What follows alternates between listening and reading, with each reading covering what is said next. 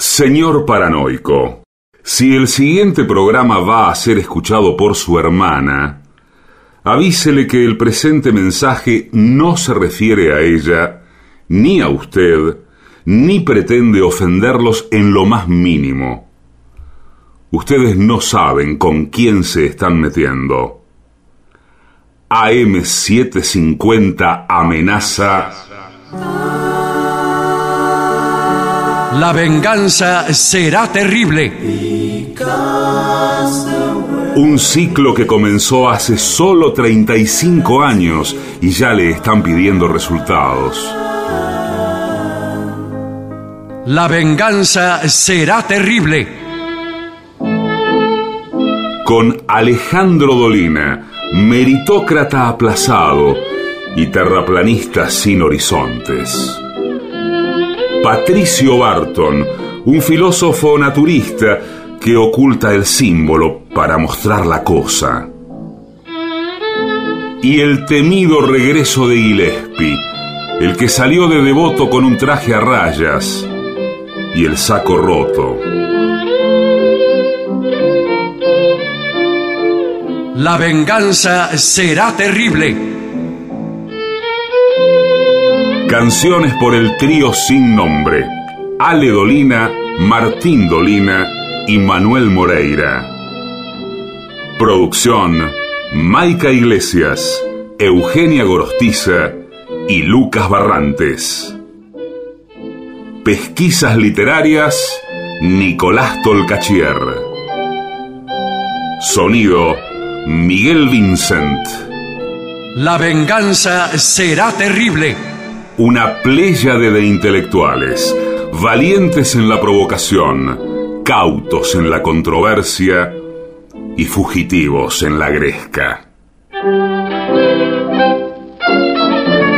Y ya llegan con la astucia del tero, gritando en Palermo y poniendo los huevos en la boca, nuestros intérpretes.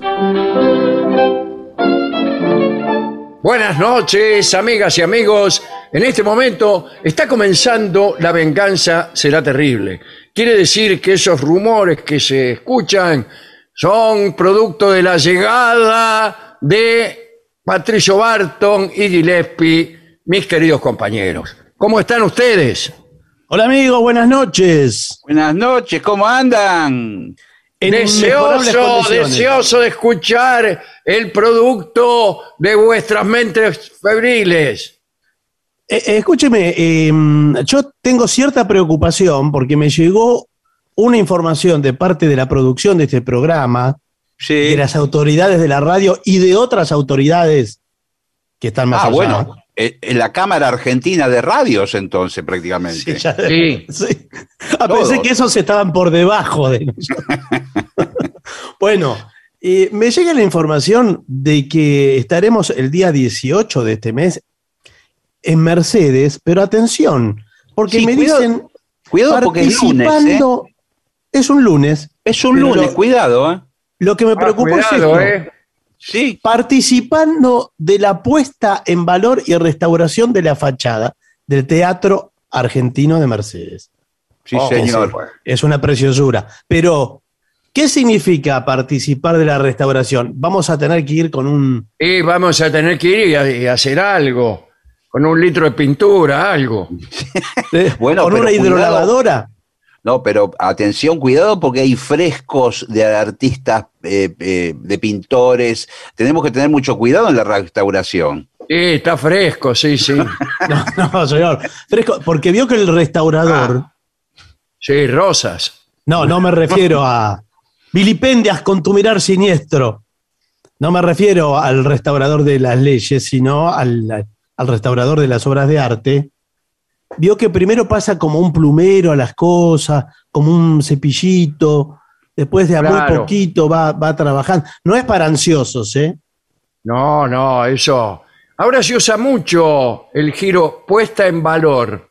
Sí, señor. Muy bien. Sí, cuando yo era chico no quería decir nada eso. Ahora tampoco, pero se usa mucho. Pero sería como, bueno, a ver si eh, limpiamos. Limpiamos un mugre. poco, claro. pintamos la fachada, eh, remachamos las vigas, cosas así.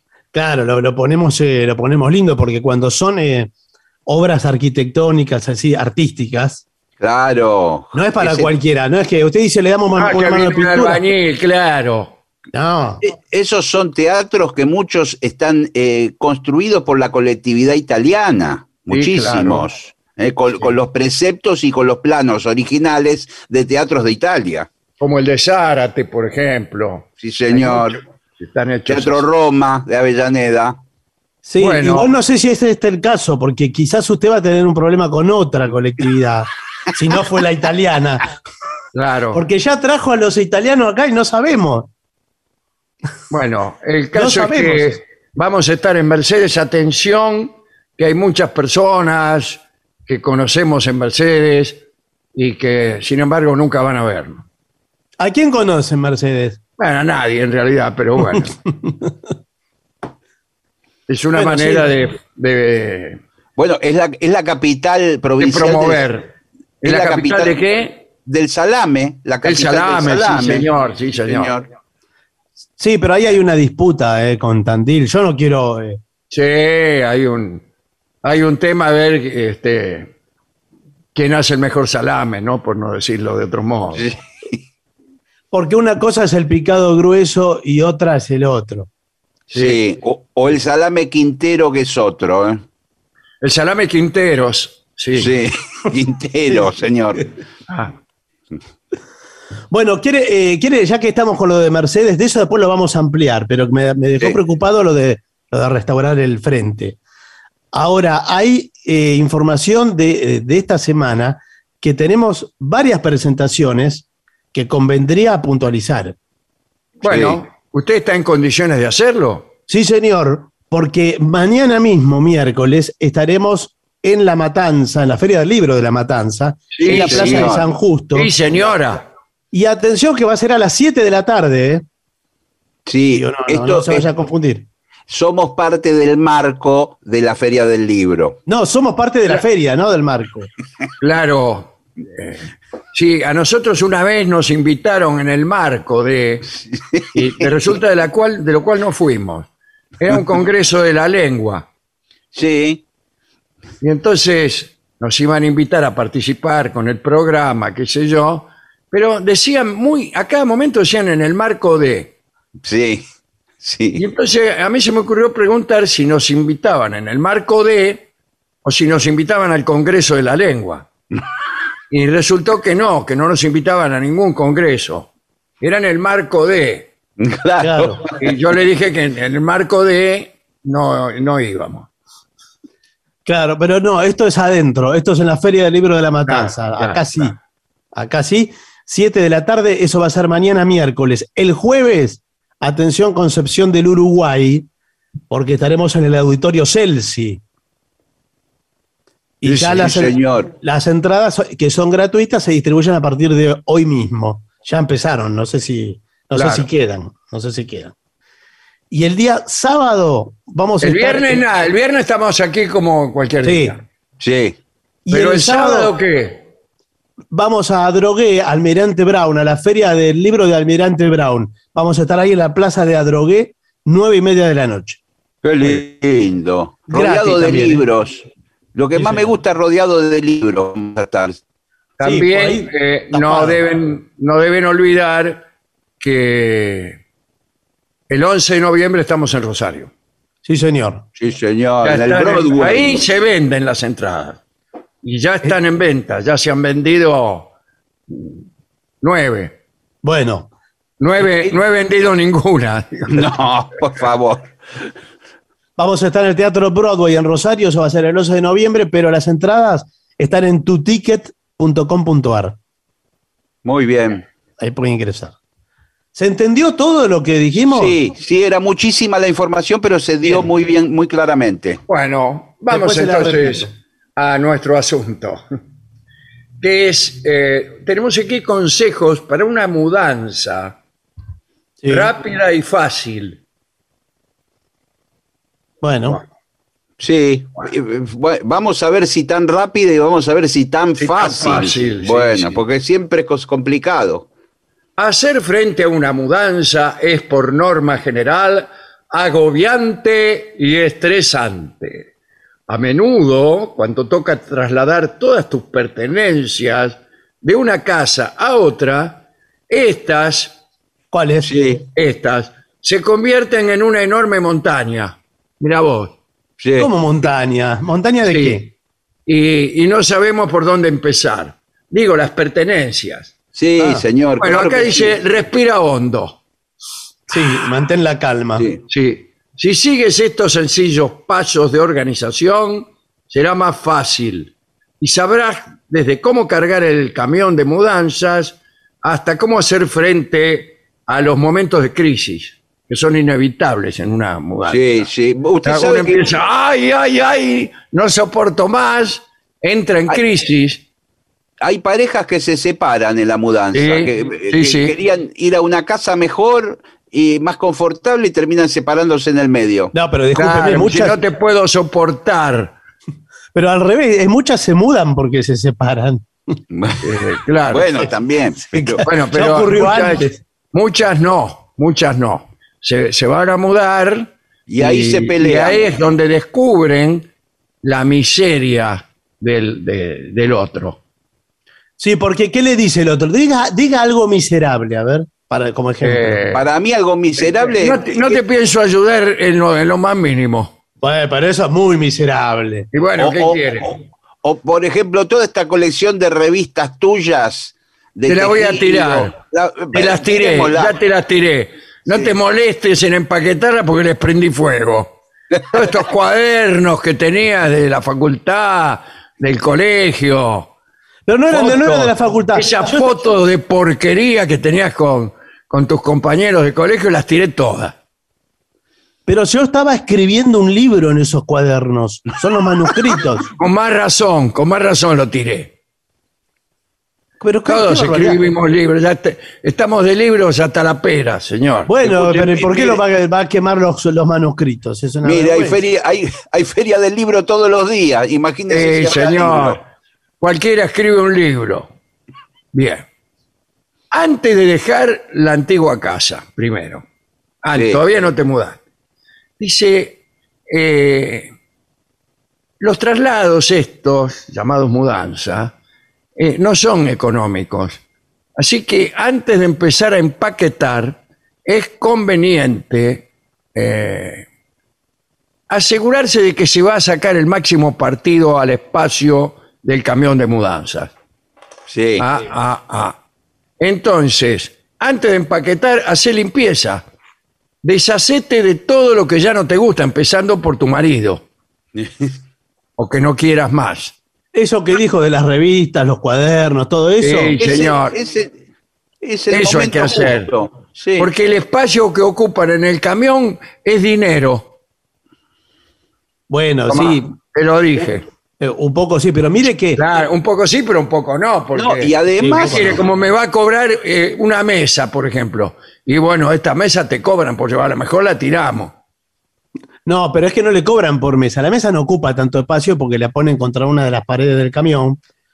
Y Pero escúcheme, es una, es una excelente oportunidad de sacarse de encima el lastre de todo lo que ya no sirve. Van a ir Sí, a un lugar nuevo. y eso, eso, dice, eso dice usted mientras ahí en su casa vemos que tiene una pila de compact disc de- del año 86. Antes Los de hace 20 muñequitos, los muñequitos de He-Man, señor. Todo eso, es tiene todo de eso. tirarlo. Un hombre grande, parece mentira. Por favor, señor. las pavadas que... que- se ven desde acá, todos los frascos de los vaporizadores, todas Eh, esas señor. porquerías que Lo- munchan lo- los, collares, los collares que compró en Roma.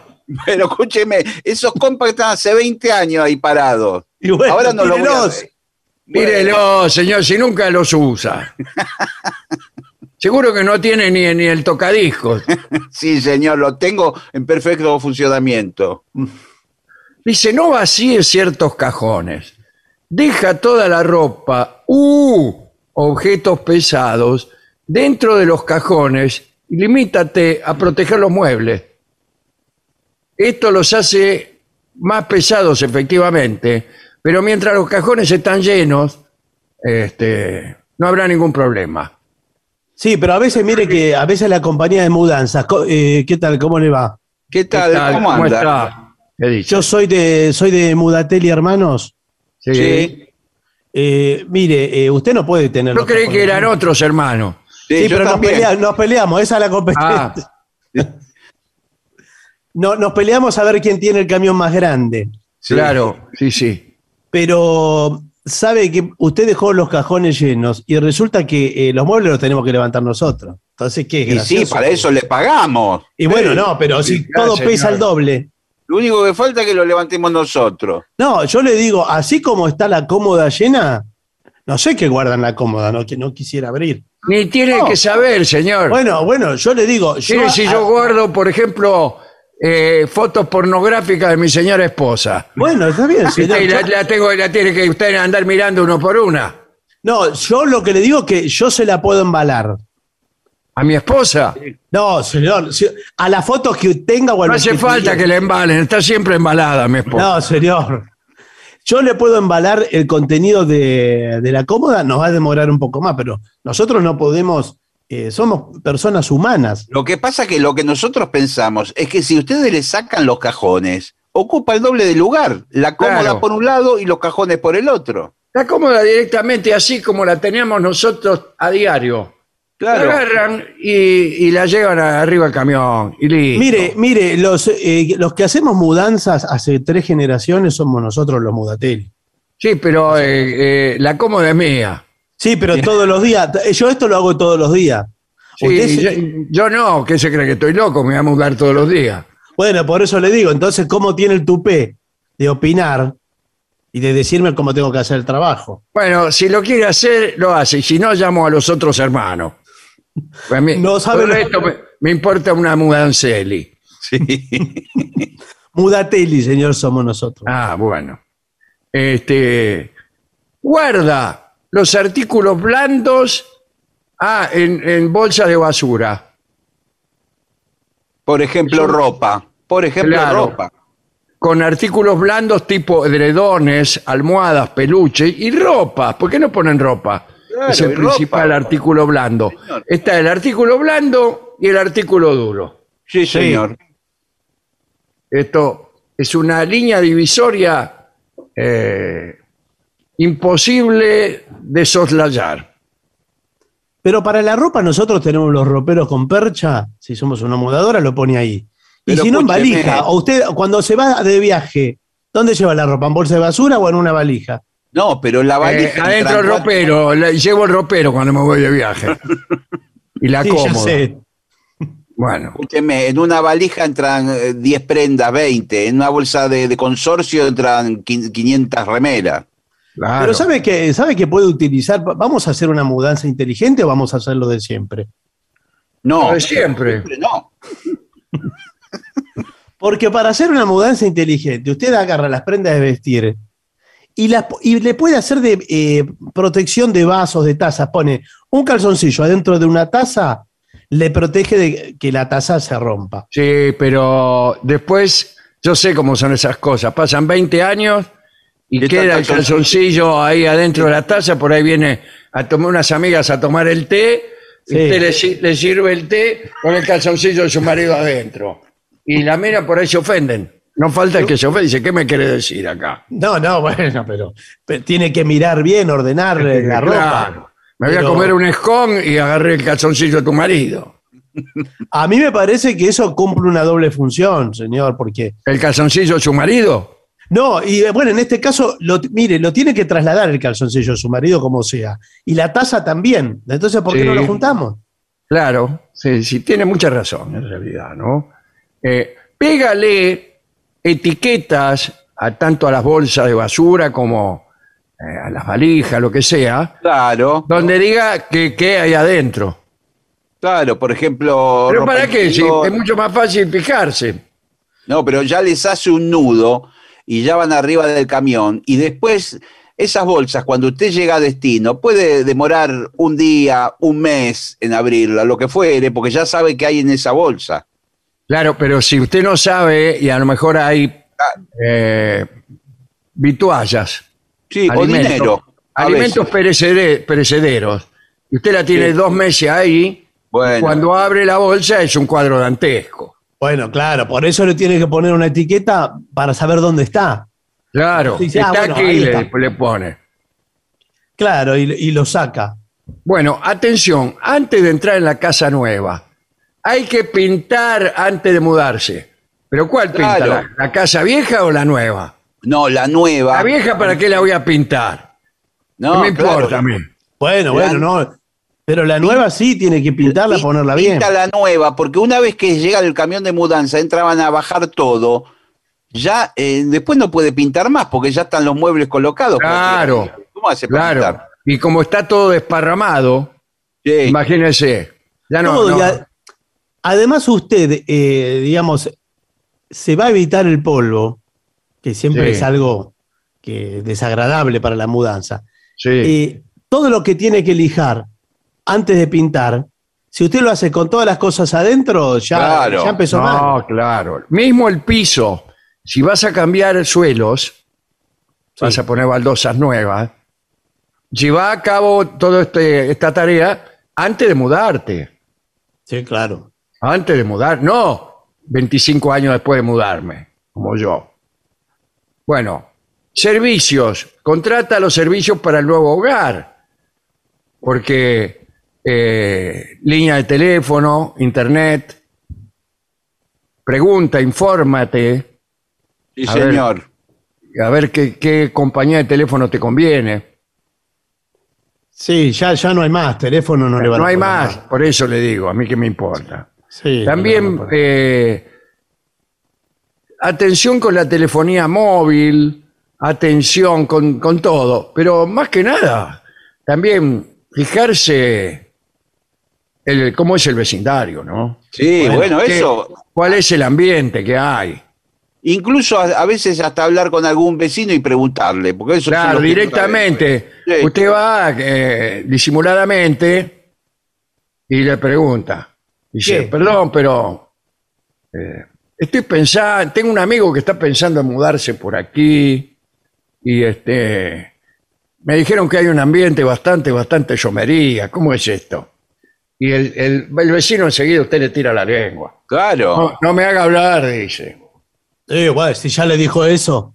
Sí, es no que hablar. justamente muchas veces cuando venden las casas es porque se quieren ir del barrio. Claro, nadie, pues. nadie, nadie dice nada, los vecinos no dicen nada, que por ahí esa casa fue asaltada 10 veces, por ejemplo. Claro, ya la tiene marcada. Claro, O que los vecinos de al lado, sí. Por ejemplo, a, este, se dedican a andar a saber a qué, o hacen festicholas vecino- todos los días. Pues ahí le toca un vecino baterista, por ejemplo. Claro. A un trompetista, peor. Bueno, señor. No, pero ¿sabe qué? Si usted va a hacer la mudanza, el día que la va a hacer, pongamos por caso que la hace el viernes, Sí. el jueves usted tiene que ir a las casas linderas y les avisa, mire que yo me voy a mudar, no quiero ocasionarles problemas, porque acá va a estacionar, un- se va a meter un camión de culata de gran Sí. Oh, porte. no, no, no le avise porque el tipo le va a decir, acá no me vas a meter un camión de culata. Y bueno, y sí, bueno, pero ¿y cómo traigo esas ¿cómo, cosas? así? pero ¿cómo? Un camión de culata, dije, justo el domingo hice el cantero de flores acá. en- Claro. Y bueno, pero Yo yo- tengo justamente un, un, bueno, un ágape en el jardín de mi casa. Claro, va a meter semejante monstruo. y bueno, de pero la es el, día, es el día que tenemos para hacer la mudanza. Yo lo lamento en el alma, en el además, de mi corazón. Además, acá en la puerta yo tengo este Renault 4L que lo quiero restaurar. Y está yo no se, no se lo voy a correr, claro. cinco años hace que está ahí parado. No Sí, tiene ni, sí. ni gomas, tiene. Bueno, pero por eso yo le, le iba, le iba a decir si lo podrían correr, porque No, señor, no puede. Si no tiene goma, ¿cómo quiere que lo corramos? Con una grúa únicamente lo Ah, puedo correr. Salvo que los digo- muchachos, los muchachos de la mudanza me den una mano y lo No, y lo corran con la mano. yo digo para que se quede tranquilo usted que no sea aplastado o dañado por algo, porque yo no me puedo hacer responsable. Como lo único Sí, que falta es que lo aplaste. Y bueno, no me puedo hacer responsable si se cae algo ahí, Porque este Mire, auto está. eh, nosotros vamos a ser vecinos, ¿no? sí. Sí, Bueno, tenga mucho cuidado, ándese con mucho cuidado. ¿Por qué claro. me dice eso? ¿Por qué me dice eso? Y, y porque sí, pues sí, le digo, ándese con cuidado. Si usted No viene sea el primer que- día, me destruye la pared, ponele, Sí. porque el camión se pasa de largo y me tira abajo la pared, vamos a tener problemas, señor. Claro. Per- perdón, Vamos- perdón. ¿e- ¿Esto debo tomarlo como una amenaza? Mire, tómelo mejor como una advertencia. Mm.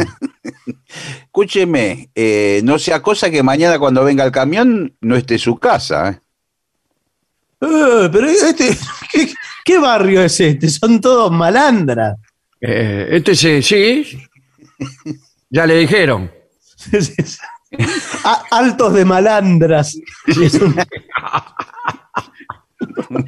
Un, barrio de Nordelta, uno Sí, de los sí, barrios. sí, altos del malandra.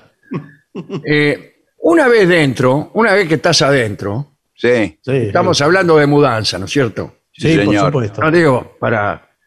Una vez que estás adentro, pone, en la- al principio de tu lista de tareas pendientes, pone comprar plantas. Sí, señor.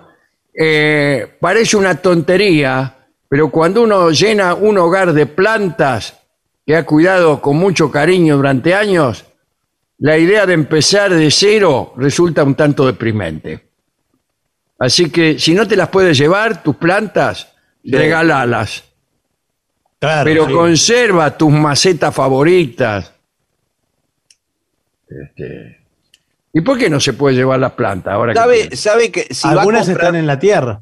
si va a comprar plantas, le recomiendo, para hacer una obra de bien, comprar eh, plantas nativas. ¿eh? Hay algunos ¿Cómo viveros. plantas nativas?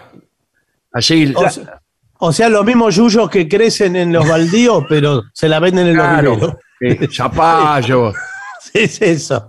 bichos colorados, caléndulas. Sí, sí, cardos. Se compra tres macetas de cardos. Por favor, son plantas de la zona que van a estar agradecidas en estar en ese lugar. Bueno, eh, dice, una vez en tu nuevo hogar, podría parecerte lógico aplazar la compra de las nuevas plantas con el lío que tienes encima. Pero no, hay que convertirlo en una prioridad. ¿Por qué? Porque las plantas de interior limpian el aire. Es ideal si uno utiliza pinturas o ha instalado suelos con compuestos volátiles. Ah, o bueno, que claro. sea, o la podredumbre que sea, señor. Ah, bueno, bueno. Estamos hablando igual de dos cosas distintas, porque una cosa es la planta de interior de- para un departamento y la mudanza de un departamento que la mudanza de una casa. Es que hasta ahora estábamos hablando siempre de casa. ¿eh? De casa, pero. no, yo nunca hablé de nada, un momento, yo no hablé de nada. Ah, bueno. No, pero como no mencionó ni al consorcio, ni al portero, ni los pisos, ni los ascensores, ni eh, los lugares de uso común, todo eso usted lo tiene que tener planificado, ¿eh? Sí, mire que los edificios eh, hay días determinados para hacer mudanza, ¿eh? No puede ir cualquier día. Eh, sí, es verdad, es verdad. Por ejemplo, tienes que acostumbrarte a los cambios. Tal vez tu anterior cocina contaba con una enorme isla con un montón de espacio para preparar la, co- la comida y hasta taburetes para disfrutar el desayuno. Pero la nueva no tiene nada. Y bueno, embromate. Bueno, Sí, pero no, bueno, eh, lo ¿Qué quiere que, le pensar. haga, señor? Eso eh, es así. Es que lo que nos- pasa. todos tenemos mudanzas negativas. Sí, claro, uno a veces se va achicando, busca achicarse. Mudanza, mudanza descendentes. Es así. Claro. Yo antes vivía en una casa de 100 metros y ahora vivo en un departamento. Y todo así. Bueno, Antes vivía en Esmeralda y Santa Fe sí. y ahora vivo en Bellavista. Y todo así. Bueno, es mucho, es mucho mejor Bellavista. Claro que sí.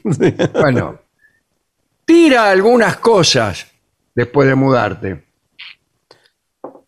¿Cómo, Para mí, después de para mí, mudarse? Sí, para mí antes y después sigue tirando cosas. Ah, bueno, porque No antes- importa cuán exhaustiva haya sido la limpieza que has hecho antes de empaquetarlo todo.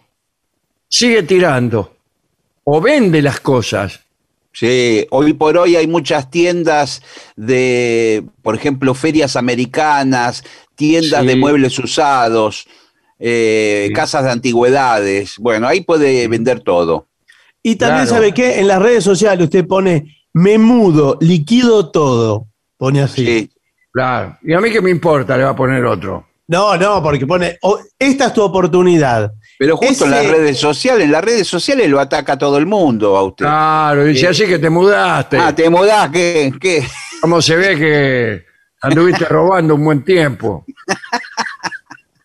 Ese silloncito tan mono que siempre deseaste puede Sí. ser tuyo.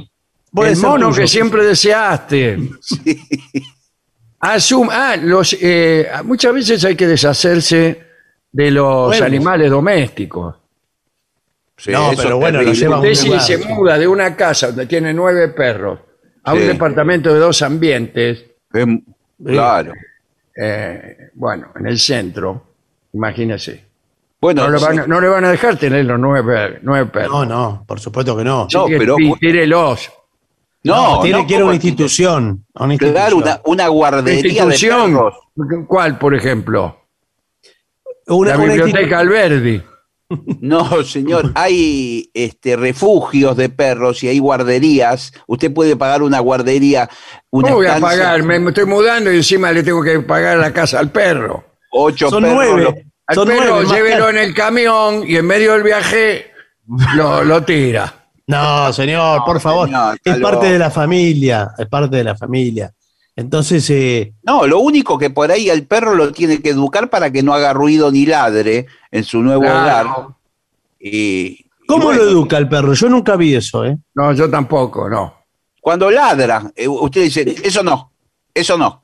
Ay, eso es- No, y con eso es usted no sé suficiente. si es así, pero hay eh, instructores de perros Sí. Claro. que, que le enseñan a no ladrar al perro o a no hacer, disculpe si están comiendo, Sí. a no hacer sus necesidades arriba, por ejemplo, de la mesa. Bueno, pero eso lo- usted lo tiene que, que hacer de muy cachorro. Después ya cuando el perro... Es como lo humano. al- al- Claro. Cuando ya tiene todos los vicios de grande, no lo van a Claro, cambiar. ya es muy tarde. En cambio, hay que curarles los vicios cuando tiene cuatro o cinco años. Y bueno, al Que perro no antes. fumen, no fumen, niño. claro, sí. En el caso de los ¿Sabe lo que sí. hacen much- mu- eh, el- los adiestradores modernos de perros? ¿Sabe lo que hacen? Una técnica, eh, no los tratan mal cuando el perro hace algo malo, los tratan bien. Por ejemplo, le dan una galletita. Eh, Sí, pero el perro entonces va a empezar a querer conseguir galletitas, haciendo Bueno. cosas malas. Eh, es una forma de. El perro, eh, más que eh, aprender con una paliza, aprende con una galletita. Es mucho mejor estímulo. Pero que, No, no, ¿y no. antes, antes aprendían con una paliza? Bueno, antiguamente, qué sé yo, la- la- o, o cuando hacían, le daban un coscorrón o algo cuando hacían sus necesidades. Ahora le da una galletita. Claro, Y, y aprenden. Por lo menos la comen. Claro, algo es algo. Bueno, bueno. Bueno, cuidado porque los tiempos de mudanzas son tiempos de crisis. ¿eh? Mudarse no es precisamente un camino de rosas. No, rosas, señor. ¿Cómo estamos con rosas? rosas, como hombre te perdono mis cadenas. Bueno, muchas veces no se hace por gusto la mudanza. Significa dejar atrás amigos, familiares, escuelas, puestos de trabajo. ¿Y si me mudo a dos cuadras? Bueno, no, en, entonces- en ese caso no abandona nada, pero hay gente que se va a otra provincia, por ejemplo. Claro, y ahí vienen. Inclu- Sí. Incluso se van a otro país. Últimamente, otro país, claro. señor, sí. Y incluso países donde hablan otro idioma y ustedes Sí. no lo comprenden. Y otro alfabeto comprenden. también. ¿Eh? Todo y otro alfabeto incluso. Sí, se sí. va. Se va a Ucrania. Y, y- claro, todos lo, lo desprecian. Bueno, no sé por qué lo van a despreciar. Y porque por ahí se creen que es este. No sé. Pero, le, sí- dicen, sí, el, le dicen el francés, le dicen por ahí. pero ¿qué tiene que ver? También lo despreciaban acá, si es por eso, porque usted se fue, Bueno, no se fue en las mejores condiciones. Bueno, eh, busca algo divertido que hacer en los nuevos barrios. Y nada más. Algo, algo lindo puede ser salir a caminar por el barrio. Salir Y a tocarle timbre a todos los vecinos, eh, hacerle como una pequeña visita y un regalo. Por ejemplo, Bueno, sí. un bizcochuelo hecho por usted. Sí, cuando Dice, soy, el, se muda. soy el nuevo vecino de acá al lado, dice. Este bizcochuelo lo hice yo. Se lo vengo a regalar. Mi nombre es Stanislao, el vecino de al lado. Bueno, señor. Eh, ¿Cuál es su gracia? Pegarle a los nuevos vecinos. No, está la tradición, está la tradición conocida como el, el budín del buen vecino.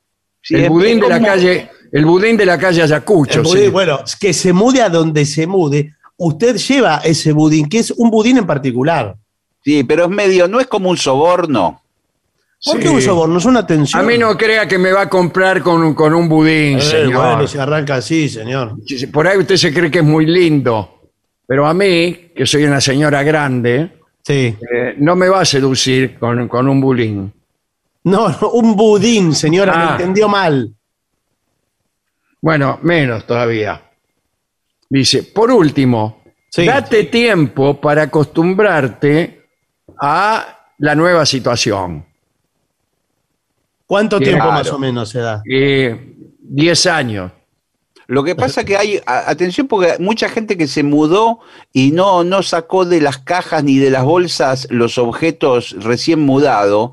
Después se quedan por años esas cosas. eh, Sí, se quedan ahí. Acá en mi casa yo tengo cosas que están todavía empacadas del domicilio anterior.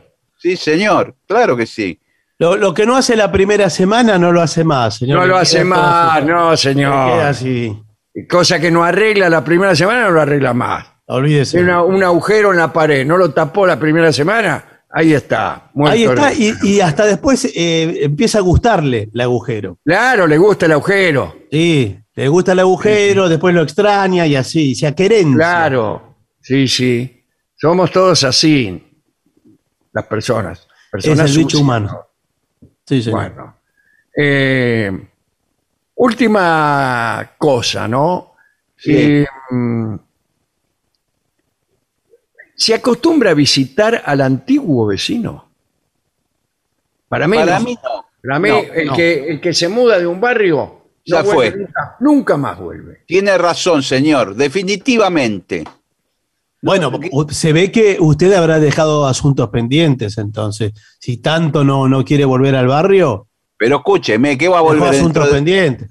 va- ¿Qué voy a volver? Claro. Dentro de 10 años va a tocar el timbre, por ahí el hombre ya se murió, el que era el vecino. O es otro el que está al lado. Claro. Si se acuerda de mí, yo soy su vecino de al lado, hace 10 años. Bueno, dice, pero yo, yo me mudé la semana pasada acá. Ah, qué pena. Bueno, no importa. Y bueno, sí, pero si usted queda ligado a un club, por ejemplo, del barrio, Y, mire, mire, mire si usted se fue a un barrio mucho mejor y vuelve a visitar a los del antiguo barrio y que parece que se viene a dar corte. Claro. ¿Por qué? viene- ¿Por qué? ¿Qué? Porque viene vestido con ese smoking. Claro.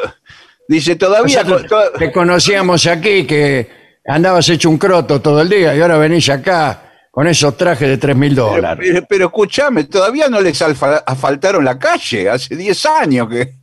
Ah, ¿Qué venís acá? A darnos pifia. está peor que antes, inclusive en la calle. Sí, había asfalto, lo sacaron. Sí, lo sacaron. Bueno, eh, vamos a ver qué dice la gente, qué dicen nuestros oyentes. Porque ¿quién no se mudó alguna vez? Todos nos hemos mudado o nos mudaremos y, y así estamos, los oyentes también. Eh, saben que pueden escribir al WhatsApp de los oyentes, que es 11 6585 5580. Y en redes nos encuentran como La Venganza Radio. Muy Bueno. bien. Nos escribe Paula de Alejandro Korn ¿eh? y dice, la fruta de la que habló Barton es el durián o durión. Es una fruta recubierta con espinas de Indonesia, Tailandia, Malasia, que es la más pestilente del mundo, ¿eh? pero muy rica y con muchas vitaminas. Tiene pulpa cremosa, dulce, Mm, color naranja, amarillento. Bueno, en fin. Sí. se me hace agua la boca, ¿eh? Mm. Bueno. Bueno, eh, recordemos también que este sábado, falta mucho todavía, pero vamos preparándonos. Cuando nosotros estemos en, en Almirante Brown, ¿no? Sí, Sí, señor. señor. Bueno, a esa misma hora va a estar Ricardo III en el artefacto. No es a la misma hora, es un poco más temprano. A las eh, 8 de la noche. Ricardo III, Mario Moscoso, Teatro de Artefacto, Sarandí 760. ¿Eh? Esto después lo vamos a ampliar. Pero para que no se olviden, sigue, sigue Ricardo III y siguen con gran éxito. Y acá vamos a este mensaje que es muy interesante porque todo este asunto no lo creamos nosotros de ninguna manera. Dice, escucho a oyentes que piden tratar temas bíblicos que son verdaderos de manera Sí. diferente a temas mitológicos que son falsos. Estoy ¿Quién empezando a sospechar que la religión, lejos de crear aceptación y acuerdo entre las personas, es un tema que genera intolerancia. No los escuché reaccionar cuando hemos hablado del Buda o de la diosa Kali, dice Mariano, el oidor de, de historia, y tiene razón. Eh, nosotros no nos hemos pronunciado en ningún sentido. Contamos las historias porque Mm. nos gustan las historias. Eh, el, el libro, paso a recordar que el libro de Robert Graves, en donde se cuentan muchas historias bíblicas, se llama eh, Los mitos hebreos, el de Graves y Patay. Sí. Los mitos hebreos. Es decir, para Graves no son una cosa diferente. Y, y no son una cosa menor por ser mitos, tampoco. Pero bueno, si usted gusta de hacer de determinadas historias una religión oficial, puede hacerlo tranquilamente. Pero eso es algo que no cuente con que se lo den los demás. Es algo Claro. que un- uno mismo lo resuelve. Nosotros lo- contamos las historias tal como se cuentan por ahí. Después, si, si son ciertas o no son ciertas, eh, nosotros no decimos nada. O mejor dicho, tenemos algunas sospechas, pero bueno. Eh, tiene mucha razón Mariano, el oidor de historias. Eh, cuando uno le da categoría de verdad revelada a determinadas historias que son tradicionales, ahí empieza la intolerancia que no había antes. Bien. ¿Qué más? Un saludo desde Budapest, nos dice Sebastián, el tucumano en Europa. Eh, nos escucha ahí en- por Spotify, eh, en forma de podcast. Muy bien. Eh, hola Vengadores, aquí Gustavo desde España, desde Alicante. ¿eh? Hablaban hace unos días de Aqualandia y que sí o no estaba en Madrid. Y realmente Aqualandia es un parque acuático que está en Benidorm, en la provincia Ah, en de Benidorm. Mira vos, donde el festival. Sí, abrazos enormes. Eh, Marie de Devoto dice la canción a que hiciste referencia en el programa pasado, eh, canción cantada por Nelly Omar en 1956, eh, acerca del regreso de Perón, la pasaron en el programa Las Tapas de Pancho de las 5 de la mañana en esta misma radio, ¿no? Me encantó y me hizo emocionar. Muy bien. Acá, Aquí- sí. sí, dele, dele, por favor, dele usted. sí. Eh, Luis de Maronias, en Montevideo, dice, tiempo atrás ustedes iban a crear un club de motoqueros, ¿lo recuerdan? Sí, claro, sí, vamos. me acuerdo. Éramos los aprendices de la muerte, algo así. Bueno, cuidado porque dice, nosotros ya tenemos un grupo, somos 300 Sí. y partiremos el primero de noviembre para encontrarnos en un fraternal abrazo, ya que abrieron las fronteras ahora. Eh, el grupo se llama Los Iracundos de la Luna. Eh, espero que nos esperen con un asado y con el vino. El vino lo llevamos nosotros, dicen, ¿eh? Eh, Luis de Maronias, en Montevideo. Ah, mire usted. Bueno, 300 motos. Federico Fellini comía lechón adobado todas las noches para tener pesadillas y con ellas generar imágenes para sus películas, dice Gustavo de Avellaneda. Sí, sí. Por favor. Otro que se toma en serio todo, ¿no? Sí, pero sí. escúcheme, muchas de las imágenes de las películas fueron eh, eh, oníricas, imágenes oníricas sacadas de sueño. Y por el, por el lechón es eso. Por eso, exactamente, exactamente por lo que acaba de decir Gustavo. Por Es favor. por el lechón. Usted no come lechón y duerme con un, ange- como un angelito. Sí. No Anoche, sueña- com- anoche comí un lechón y hoy vi la Dolce Vita en calzones, dice a la Sí. mañana. siguiente. Señor Dolina, recién hoy puedo escribir esperando que llegue. Lo escucho hace 25 años y guardo celosamente una dedicatoria y firma suya que ahora estoy viendo. Ustedes que tienen cuña arriba, que el flaco escuche. Me la firmó en el Tortoni cuando fui a verlo luego de estar en la carpa blanca.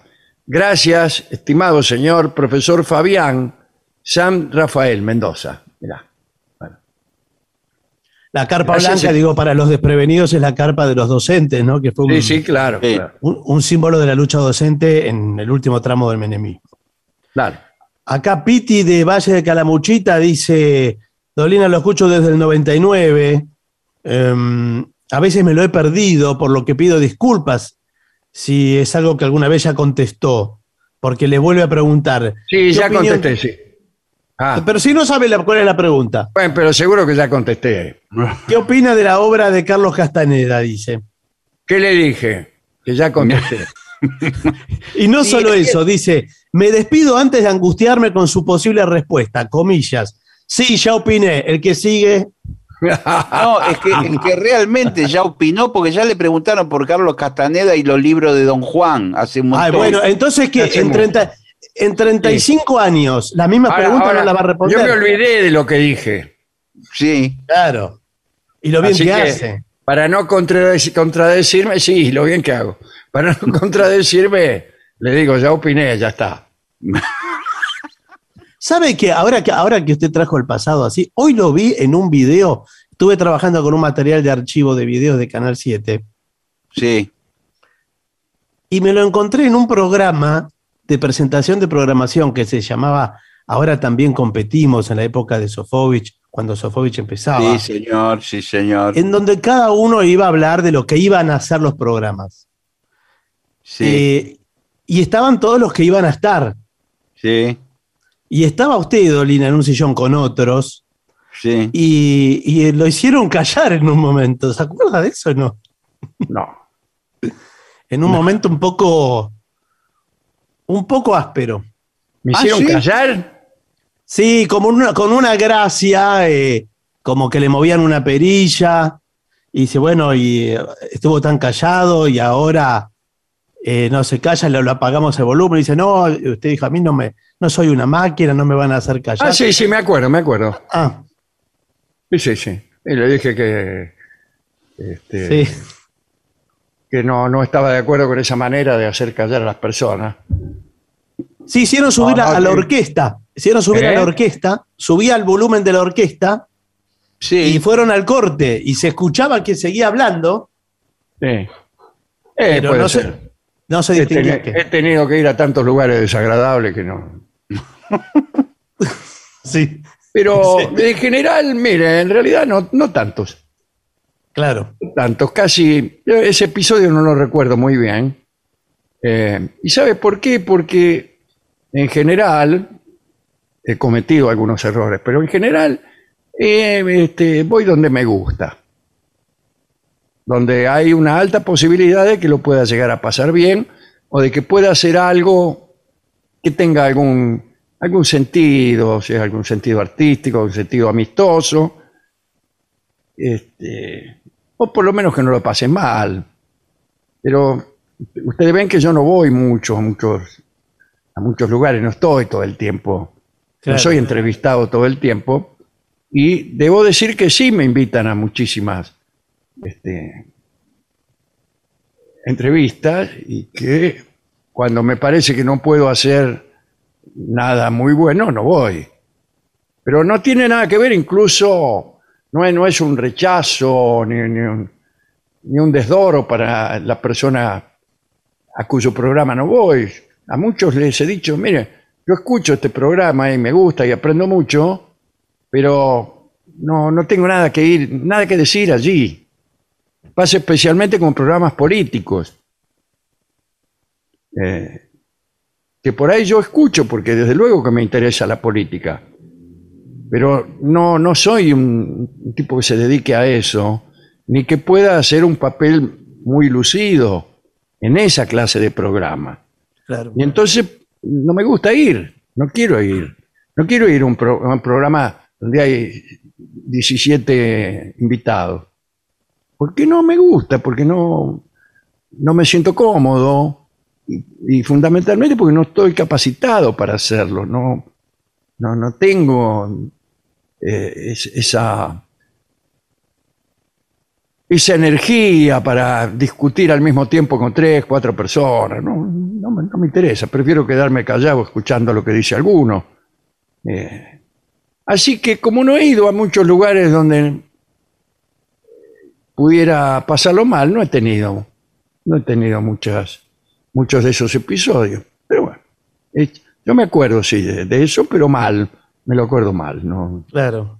no, no, no, no tengo claro cómo fueron las cosas. Pero sí, creo que fue una dama la que Sí. este, me hizo un gesto como para hacerme callar o algo así. Y a mí me pareció que, Mm. que, que eso era un maltrato. Bien. Sí, sí, era una presentación de programación, ni siquiera era un programa. Claro, yo habré tenido que ir obligatoriamente entonces. Sí, sí, sí. Claro. Bien, Todos estaban ahí en esa, en esa situación. Sí. Está bien, sí, sí. Claro. Nos escribe Martín desde Salta. Dice, escuchando sobre quienes curaban con la música, me pregunto si tendrá algo que ver con ese ritmo santiagueño que se llama el remedio. Que era El muy buen popular- remedio. Claro, en la- era muy popular en la zona de Atamisqui y Salavina. Sí, sí. Hay un. El, el buen remedio es, es- es en realidad un gato, pero también se, se lo utiliza como. Se lo, se lo nombra en algunas eh, canciones como si fuera un género. Un buen, Sí. Para bailar un buen remedio, hay Sucho Corral, por ejemplo. Mm. Para bailar un buen remedio. Eh, Es decir, no solo parece que fuera un gato que se llama el buen remedio, sino que es un género el buen remedio. Esto no lo sé. Si quiere, le- lo, lo que puedo hacer es cantarle el, el buen remedio. A ver. A ver, eh, el buen remedio es este. A ver si las palabras me, me se desenredan. A ver si las palabras me, me se desenredan. Fui a veranear remedio la curandera.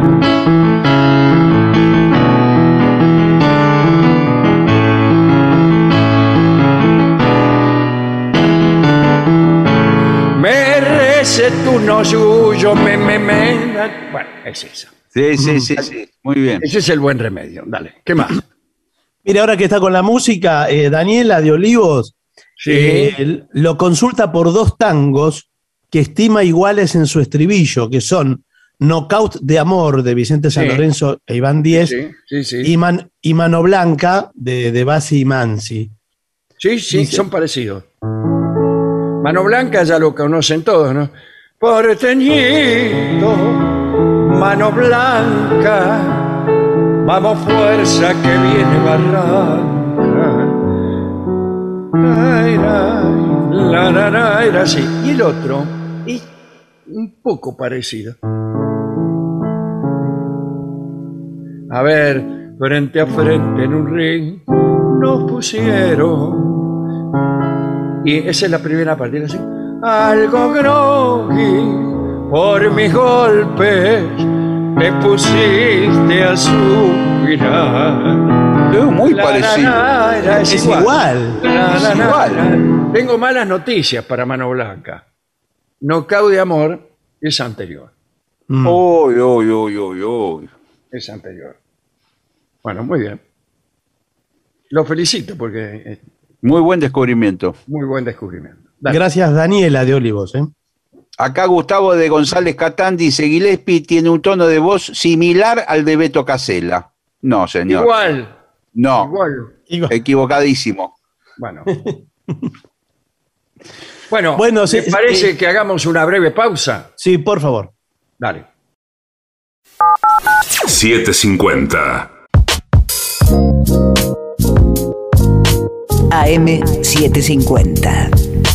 Objetivos, pero no imparciales. AM750. Objetivos. Pero no imparciales.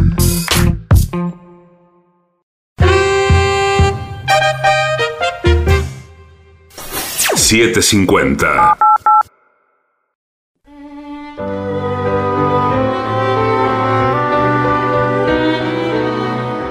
Continuamos en La Venganza Será Terrible por las 7.50. Recuerden que nos pueden contactar también por redes, nos encuentran como La Venganza Radio y hay un WhatsApp para los oyentes que es 11, el prefijo de Buenos Aires, 6585-5580. Vamos a hablar de Marco Salvio Otón y de su esposa Popea. Así que ubiquémonos en Roma, allá por el año 59. No, 1959. No, no, Año no, sí. 59, nada más. 59, ahí nomás. El emperador era Nerón. Por esos tiempos, Nerón tenía un amigo de la nobleza romana que se llamaba Marco Salvio Otón. Según cuenta Plutarco, no había en Roma otro individuo que hubiera sido más corrompido por la opulencia y la lujuria. Suetonio, otro que bien bailaba, describió a Otón del siguiente modo. Dícese que era pequeño, que tenía los pies contrahechos y torcidas las gambas.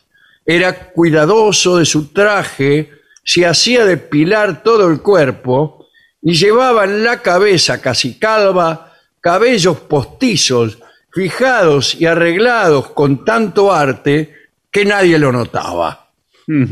Se afeitaba diariamente con sumo cuidado y se frotaba con pan mojado, costumbre que había adquirido desde la edad de la pubertad, con el objeto de no tener barba. El derroche del que hacía gala Otón impresionó profundamente a Nerón. El emperador consideraba un lujo perfumarse con aceite de mirra y como muestra de deferencia hacia Otón, cierto día le echó un chorrito. Al día siguiente, Otón invitó al emperador a su mansión, lo condujo hasta una sala en cuyas paredes habían instalado unos tubos de plata. A una señal de Otón, brotaron de los tubos fuentes de aceite de mirra que rociaron al emperador y a su séquito. Nerón rió, emocionado y agradecido. Durante aquella reunión, el emperador se fijó en Popea Sabina, la esposa de Otón. Cuenta Tácito que era hermosa, pelirroja y dueña de una piel blanca y aterciopelada que fascinaba a todos. Era hija de Popea Sabina la Mayor, una de las mujeres más bellas de su tiempo. Este, el papá era el pretor Tito Olio. Otón habló de los méritos de su esposa. Los historiadores antiguos se preguntaron si lo hizo por pura ingenuidad o si ya se había propuesto ofrecer su esposa a Nerón para aumentar su influencia frente al emperador. La cuestión fue que Nerón terminó por invitar también a sus reuniones a Popea. Ella adulaba al emperador y le insinuaba su simpatía. Pero cuando él intentaba acercarse, Popea lo apartaba bruscamente. Una y otra vez se repitieron las proposiciones, que fueron vanas. Popea le informó por fin a Nerón que algunos obstáculos impedían el amor entre ellos. Y estos obstáculos eran principalmente la esposa de Nerón, la Octavia, y también la madre del emperador, Agripina, que tenía mucha influencia sobre él, y hay que decirlo, a veces oficiaba como una favorita. Popea insinuó que no obtendría Nerón nada de ella si no se deshacía de su esposa y de su mamá. Nerón trazó un plan grotesco y espantoso para deshacerse primero de su mamá. Agripina vivía en una finca campestre algo alejada de Roma. Nerón hizo construir en el aposento de su palacio destinada a alguna eventual visita de su madre una trampa mortal. Un grupo de artesanos desarmaron el pesado cielo raso de la alcoba, lo sujetaron luego a un complicado dispositivo de suspensión que podía ser soltado desde el exterior de la casa. Cuando Agripina visitara a su hijo y se acostara en sus aposentos, el cielo raso se desplomaría sobre ella. Sin embargo, los trabajos presentaron tantas dificultades que el plan quedó desbaratado. Entonces se presentó Aniceto, prefecto de la flota de Miceno y hombre de confianza de Nerón. Aniceto sugirió otro plan, la construcción de un barco cuya particularidad era que con un movimiento de palanca se partiría por el medio. La proa sería insumergible, pero la popa, eh, con un magnífico asiento en cubierta destinado a Agripina, no flotaría. Un naufragio era el mejor plan para que no se acusara a Nerón de matricidio. El emperador aceptó la sugerencia de Aniceto y el atentado se preparó para la fiesta de Minerva. Se ofreció un banquete al que Agripina llegó por mar. A su regreso se la debía hacer subir no ya al barco en que había llegado, sino en el que había sido preparado para hundirse. Mientras Agripina participaba del banquete lejos del puerto, unos nadadores averiaron el velero de la mamá del emperador, enseguida remolcaron hasta el lugar una vieja chalupa para simular la embestida del velero por el barco de carga. Cuando terminó el banquete, Nerón acompañó a su mamá hasta el puerto. Gritos y tumultos anunciaron que había pasado algo. Agripina supo que su barco había sido chocado. Nerón, haciéndose el distraído, ofreció otra embarcación para que su madre pudiera regresar a su finca. Ella aceptó, tomó asiento en el diván emplazado en la popa del barco, que estaba bajo un pesado baldaquín lastrado con plomo. Ese baldaquín debía caerse sobre el diván, aplastar a los que estaban debajo y partir el barco preparado justamente para eso. Mm. Bueno, y salió todo más o menos. Poco después de partir, el baldaquín se desplomó sobre el diván. Mató a un acompañante de Agripina, pero la madre del emperador se salvó porque el alto respaldo del diván atajó el techo y soportó el peso. Cuando los cómplices del emperador advirtieron que la popa no se hundiría, trataron de hacer zozobrar la embarcación, pero no pudieron. En esos momentos una dama amiga de Agripina, llamada Acheronia, cayó al mar, pidió auxilio y en su angustia gritó que era Agripina para que le dieran bolilla más rápido. Los remeros le creyeron y entraron a darle con los remas hasta matarla. ¡No! Y señor, y la verdadera Agripina, que estaba debajo del baldaquín, comprendió entonces lo que se había tramado. Trató de liberarse, lo logró, se tiró al agua y poco después, un pescador la salvó y la llevó hasta sus villas de Baulos. Nerón se enfureció cuando supo del fracaso del atentado. Impaciente mandó a Aniceto junto con un grupo de esbirros a Baulos y allí Sin estratagemas extrañas, los esbirros apuñalaron a Agripina y le dieron muerte. Con la intención de justificarse, Nerón envió al Senado un documento según el cual Agerino, un liberto de Agripina, había sido descubierto en un intento de ataque al emperador. La idea había sido de Agripina, que se había suicidado consciente de su culpa. Y el Senado aceptó esa versión.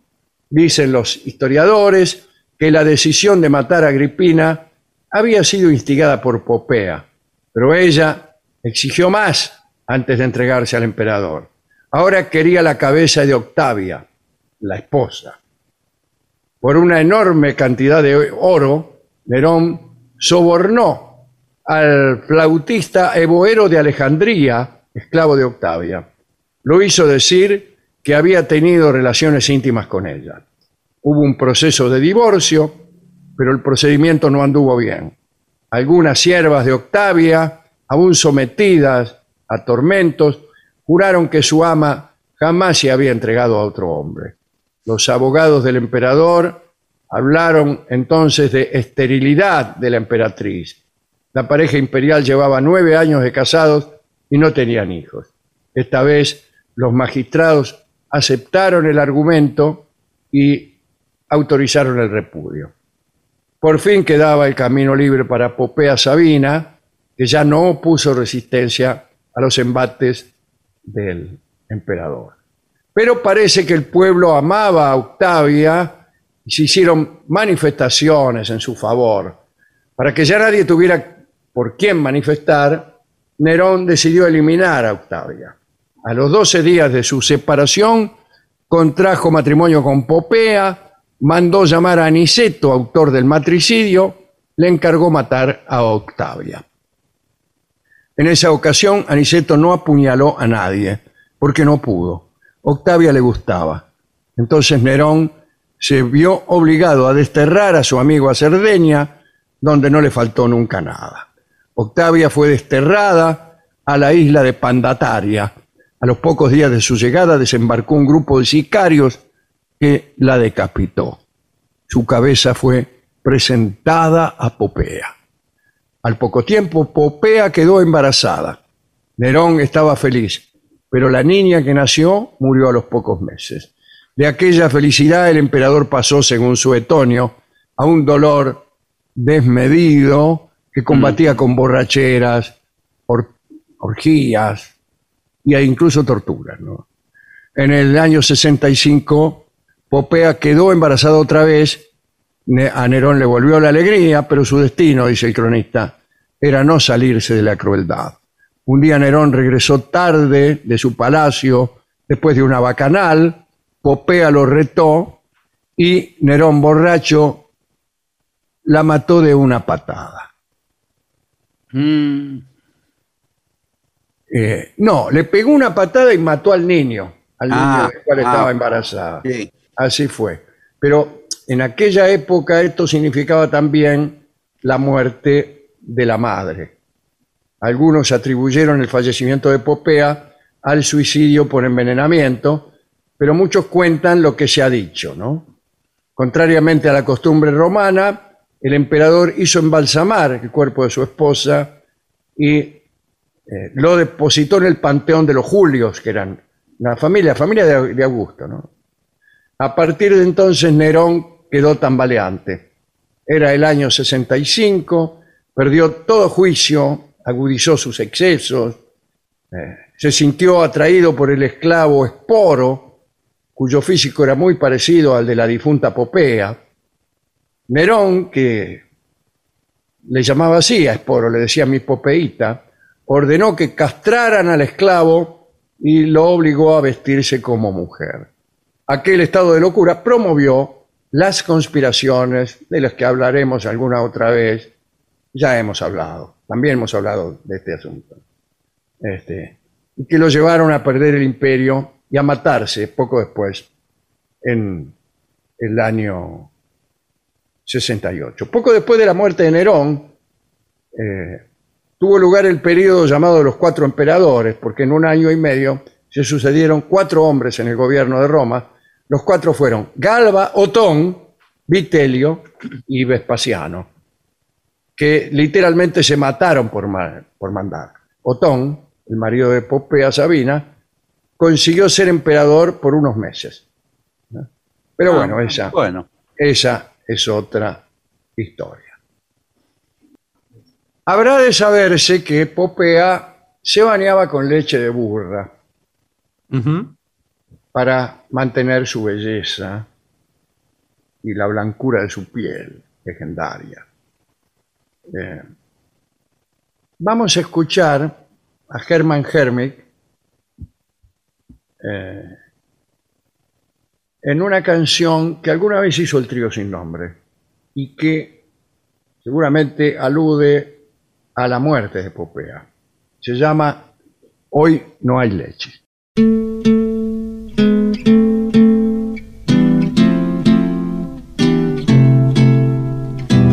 Milk today, my love has gone away. The bottle stands forlorn, a symbol of the dawn. No milk today, it seems a common sight. But people passing by don't know the reason why. How could they know just what this message means? The end of my hopes, the end of all my dreams.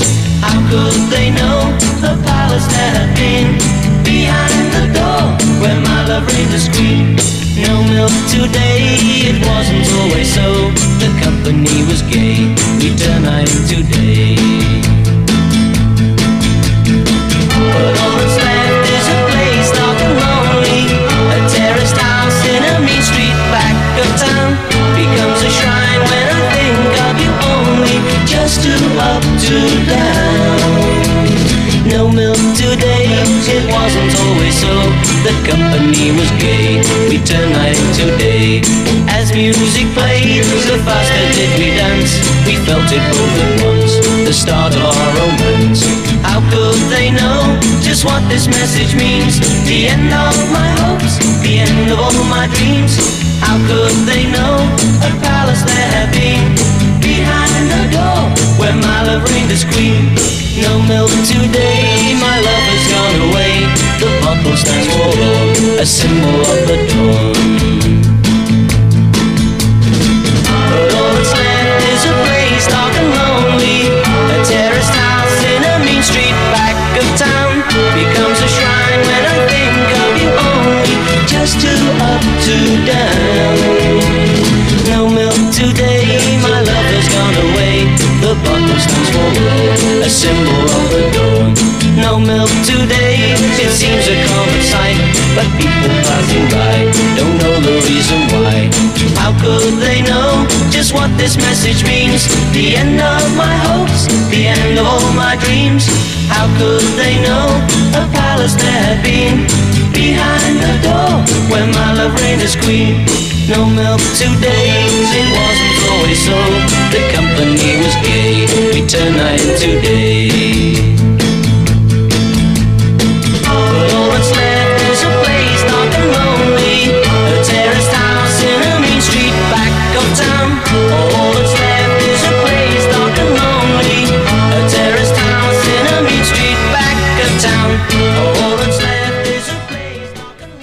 Era Hermann Herwitz en La venganza será terrible. Hoy no hay leche. ADUNLAM, la Asociación de los Docentes de la Universidad Nacional de La Matanza. Una organización creada con un solo y claro compromiso, defender la Universidad Nacional, pública, gratuita y de calidad. 750. AM750. Objetivos, pero no imparciales. Millones de ladrillos se transforman en viviendas. Toneladas de hormigón se transforman en mejores rutas. Miles de cañerías se transforman en agua potable. Cientos de máquinas se transforman en obras que mejoran nuestros ríos.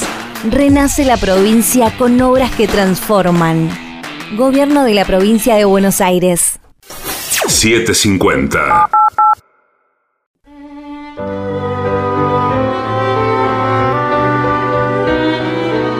Continuamos en La venganza será terrible, señoras, señores. Este es el mejor momento para dar comienzo al siguiente segmento.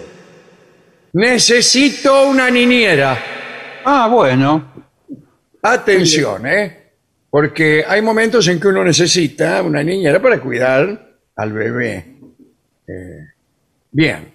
Eh, cuando llegue ese momento, o la niñera es una opción muy ventajosa.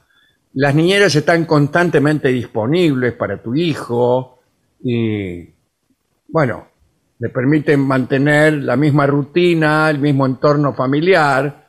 Significa que no tienes que, que dejar a tu hijo en casa de, de tu mamá, qué sé yo. Directamente la niñera viene a tu casa y se encarga de todo. Muy bien. Ahora, eh, ¿cuáles son los problemas de una niñera? ¿Cómo, cómo hago para, para establecer Para un elegirla. contacto con una niñera? Claro, claro. Es, es difícil, bueno, eh, la verdad lo felicito porque llegó al lugar indicado. ¿eh? Ajá. Eh, nosotros, nosotros acá tenemos, eso, esta es una agencia de niñeras. Ah, claro. Bueno, bueno, mire, necesito cuidar a un niño. ¿Qué- ¿Cuántos años tiene el bebito? Eh, ¿Qué edad tiene? bueno, eh, 21. Ah, bueno, bueno, pero 21 meses tiene. Sí, 21 meses. efectivamente. Ah, bueno, vein- 21 meses. Eh, bueno, creo que pod- podría ser Olga. Olga es una buena niñera para esa edad. Olga, Olga. Sí, que, que justo está acá. Sí, Olguita, bueno, pero eh, el problema es el nombre. ¿por qué? Hola, bu- buenas noches, ¿qué tal? Ella Eh, es Olga. un nombre ruso, es rusa. Nunca supe por qué habla así, Olga, pero no sé si es rusa. eh, eh, habla, habla así como la escuchó. Hola, Olga, ¿qué tal? ¿Usted comprende castellano? Hola, buenas noches, ¿qué tal? Hola, Olga. Mire, Hola. eh, ¿usted estaría dispuesta a... Le hablo, le hablo en este idioma para que usted me comprenda mejor. Eh, nosotros tenemos una casa en las afueras de la ciudad. Sí, pero ella, eh, ella le va a entender bien, Olga, ¿eh? porque... Yo, yo entiendo eh, bien, hace 20 años vine al país. Ah, Hace y ya 20 sabe años. hablar castellanayos. Eh, eh, ya hablo perfectamente castellano, lo único a veces tengo un poco de acento. Sí, Ah, ahí ah. parece inclusive cari- caribeño, ¿veo? Porque Bueno. estuvo un tiempo también. Porque, mire, yo le voy a explicar. Acá siempre yo dejo ni niñera para cuidar hijo. Y hay muchas veces que viene un visitante, yo me voy, dejo a la niñera con hijo, durmiendo en pieza de arriba, y empiezan misteriosos llamados telefónicos, eh, y una, alguien entra a casa. Ah, bueno, pero eso usted... Eso eh, eh, me está pasando hace mucho ya. eh, ya usted es eh, vigésimo primera niñera que tenemos. Eh, Bueno. Agencia nuestra no va a tener problema Claro, ese, nunca tuve, otro. Nunca ¿Por qué hablamos todo así nosotros? Todo, Nunca todo tuve juntos? ese problema. ¿Por qué estamos hablando así? Bueno, no sé, yo pensé que ustedes eran rusos y me iban a entender mejor. No, si yo eh, cuando me presenté le dije que tenía una agencia en perfecto criollo, señor. Bueno, conmigo no va a tener problema el niño, va, eh, va a comer comidas típicas, eh, le voy a cantar canciones típicas, Bueno, no, no, no, pero ¿qué comidas típicas? ¿Comidas rusas? Claro. comida, sí, por ejemplo, goulash. No, pero es un niño, un bebé. un- 21 meses tiene, No Olga. tiene ni, ni siquiera dos años. ¿Cómo le va a encajar Bueno. semejante ricino? Le puedo preparar un strudel de manzana. ¿Y no le tiene miedo usted a, la- a estos extraños visitantes que han atacado ya 21 niñeros? Conmigo no, un. Olga, escúcheme una cosa, Olga, porque me vamos a poner de acuerdo porque el jefe soy yo de la agencia. Bueno, Primero, primero le digo que el strudel no es ruso, eso lo tiene mal aprendido desde el inicio. lo, apre- Bueno, eso, eso lo es aprendí de, de otra familia, lo aprendí. Bueno, bueno, está bien. Y, y lo segundo que quiero decirle es que acá lo que dice el cliente, que es verdad que hay un atacante de niñeras, no sé qué está pasando en este pueblo, Sí. Que se entera que hay niñeras y, y ataca. Yo no tengo que- miedo, yo no tengo miedo. He venido en la época de la guerra. Pero usted no es una eh, niñera joven. Con ese nombre, ¿qué va a ser joven, Olga? 80, 80 años cumplí y estoy perfectamente de salud. Bueno, entonces no hay problema con atacantes, nada. Nada. Bueno, ¿y eh, cómo es el asunto aquí, el precio? Vamos a bueno, en nosotros, sí, sí, nosotros estamos, por supuesto, eh, antes que nada quiero decirle que nos está dejando en nuestras manos lo más preciado de su vida, que es su, su bebé. Por Claro, tanto, claro. que no es como salir a comprar eh, dos kilos de naranja. Claro, ¿no es o no es que le, lo deje a cuidar a mi marido, por ejemplo. Bueno, bueno, bueno. A mí que me importa, claro. Entonces, eh, nosotros estamos cobrando por hora eh, precio, precio final. Esto le está saliendo 4 mil pesos. Cuatro ¿Cómo mil es? pesos. ¿Cómo? ¿Cuatro mil? Si a- a mí me paga 550 ahora. Perdón, esa es la tarifa plana. Esa es la tarifa plana. Después, eh, por supuesto que tiene que contratar el seguro y el seguro ya son 28 mil pesos. ¿Y el seguro O sea, que te cubre? El seguro le cubre, eh, bueno, eh, desaparición total de, de ¿De todo, de ¿Del sus niño? bienes, Total, desaparición total de qué? De todo. De, bienes, y si, si el niño, eh, bueno, si hay alguna confusión con otro niño, este ¿Cómo tipo de desaparición total? ¿Cómo desaparición total si yo siempre que trabajé fueron desapariciones parciales? Bueno, porque falta siempre un objeto, si falta un cenicero, Bueno. falta una lámpara, falta Claro. un sillón. Ah, me cubre la desaparición de lo que se roba a la niñera, vamos a hablar en plata, ¿no? Y No, el mire. niño también. No, no, porque Cubre- eso lo depende- mismo cubre los muebles que el niño. Mire, que es, es global el seguro. Nosotros no andamos tan puntillosamente sobre las cosas. Ahora, eso lo arregla usted con la compañía de seguro que es tercerizada. Nosotros no, no, no tocamos ni un peso de eso. Ah, Pero- o sea que ustedes no aseguran nada. No, pero usted me da esos 28 mil pesos y yo le consigo la. Lo mismo que el seguro cubre por ahí si se rompe televisor o algo por mal uso, algún aparato, cubre seguro. Sí. Eh, ajá. Y, eh, eh, por Usted- ejemplo, todo lo que sea incendio, Sí, más, más o menos se lo cubre. rotura. Y, y cuidado, eh, usted tiene buenos antecedentes porque algunas niñeras, yo volvía y encontraba, no una niñera, sino eh, 30, 40 jóvenes eh, Sí, cantando, bailando, orgiástico. No, no. Quédese tranquilo, con nosotros eso no pasa porque nosotros somos tercera generación de agencia de niñera. Y todos fuimos criados eh, por niñeras. Todo nuestro personal Bueno, yo fue lo, criado por niñera. yo lo crié aquí al dueño de la agencia, Sí. A mí. Ah, usted... la eh, niñera, la niñera bueno, de él. Y ahora mi empleada eh, y eso a mí no me 500 dice nada porque yo necesito la seguridad de que ustedes cuando yo me vaya no me van a llenar la casa de desconocidos, de, de No. novios, de amantes, etcétera. No, por favor, jamás haríamos una fiesta de disfraces, por ejemplo, en su casa. ¿Por qué de disfraces no la harían? Bueno, no la haríamos tampoco en el jardín a la noche, no la haríamos con la- en la pileta tampoco. ¿Y, y dónde la harían? No, no haríamos fiestas porque nosotros Ah, somos bueno. profesionales. Ahora, una ¿Cuántas horas? ¿A qué pregunta. Quiero, quiero hacer preguntas técnicas a la niñera. ¿Cómo Sí. maneja usted el llanto de un bebé? En caso de que el bebé llora, ¿usted qué hace? Doy mamadera. Niñera, niñera nueva ola, no ve que llora el nene, prendele la fonola. Niñera, niñera nueva ola. ¿Usted qué hace? Prende televisión. Sí, prendo televisión y doy mamadera. Una vez que toma mamadera, una o dos o tres, después se duerme.